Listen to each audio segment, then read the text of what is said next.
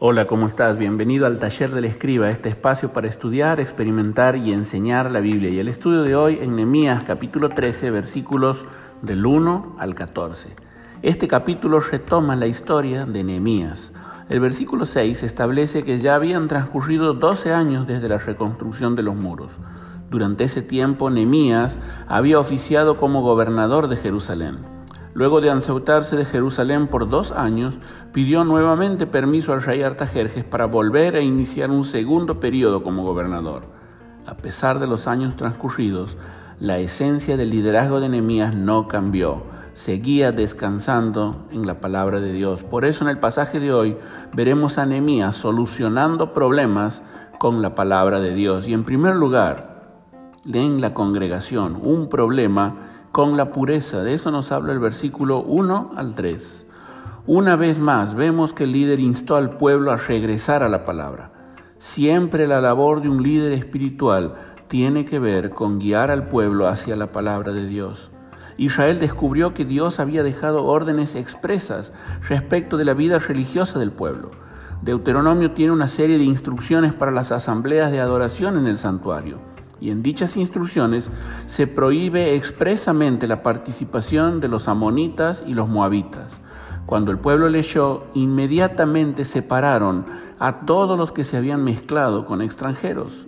Es muy interesante entender que en el Antiguo Testamento el concepto de mezcla era opuesto al concepto de pureza. Por medio de enseñanzas muy gráficas, Dios se preocupó que su pueblo entienda y experimente el valor de la separación. Presta atención, una vida de santidad exige cortar con el mundo. Así como la congregación de Israel tuvo que tomar una decisión drástica al respecto, también lo debe hacer la iglesia y cada cristiano hoy. Como creyentes estamos en el mundo, pero no somos del mundo.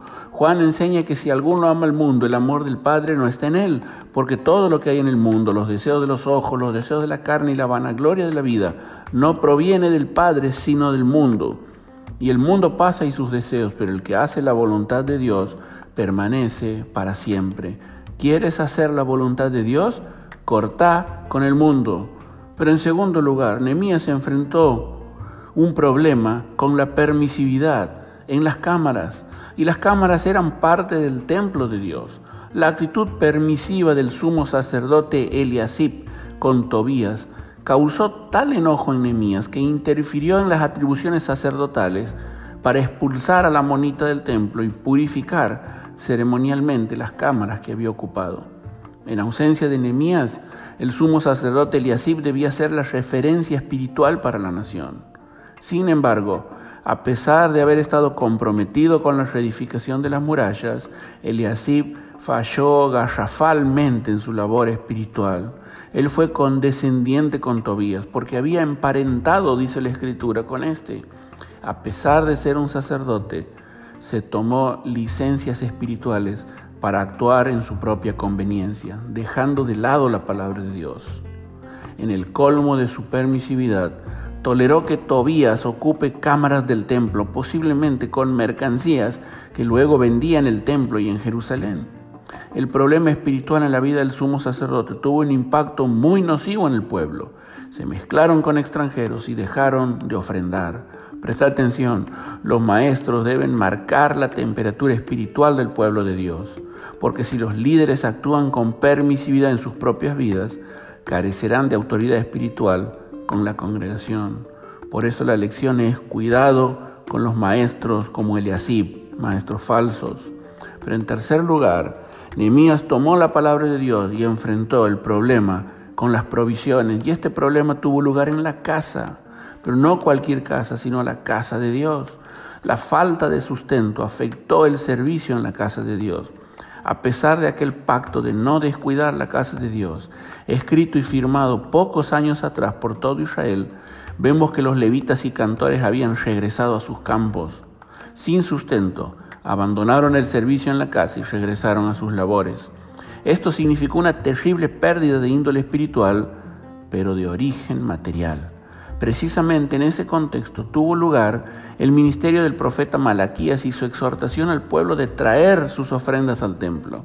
Nehemías se puso al frente de la situación y tomó una serie de acciones tendientes a dar solución definitiva al problema de las provisiones.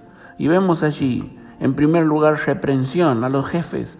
Si bien los cantores y levitas abandonaron el servicio, la culpa fue del mal liderazgo de los jefes por no velar el cumplimiento del compromiso asumido. En segundo lugar, vemos reunión. Nemías convocó a los cantores y levitas para su tarea espiritual. En tercer lugar, reorganización. Los colocó en sus puestos, porque el lugar de los levitas era el templo de Dios y no sus propios campos. En cuarto lugar, vemos la respuesta del pueblo. Todo Judá trajo respondiendo positivamente a la iniciativa de Nemías. Y finalmente, responsabilidad, porque dice el texto, puse a cargo. Nemías delegó responsabilidad en un nuevo equipo. La responsabilidad del sostén de la obra de Dios recae sobre el pueblo de Dios. Por eso la lección es, contribuye con la misión. Finalmente, Nemías ora a Dios diciendo, recuerda esto Dios mío y favoréceme. No olvides todo el bien que hice por el templo de mi Dios y de su culto. El líder no quería que su esfuerzo se vuelva vano a causa de la negligencia de otros.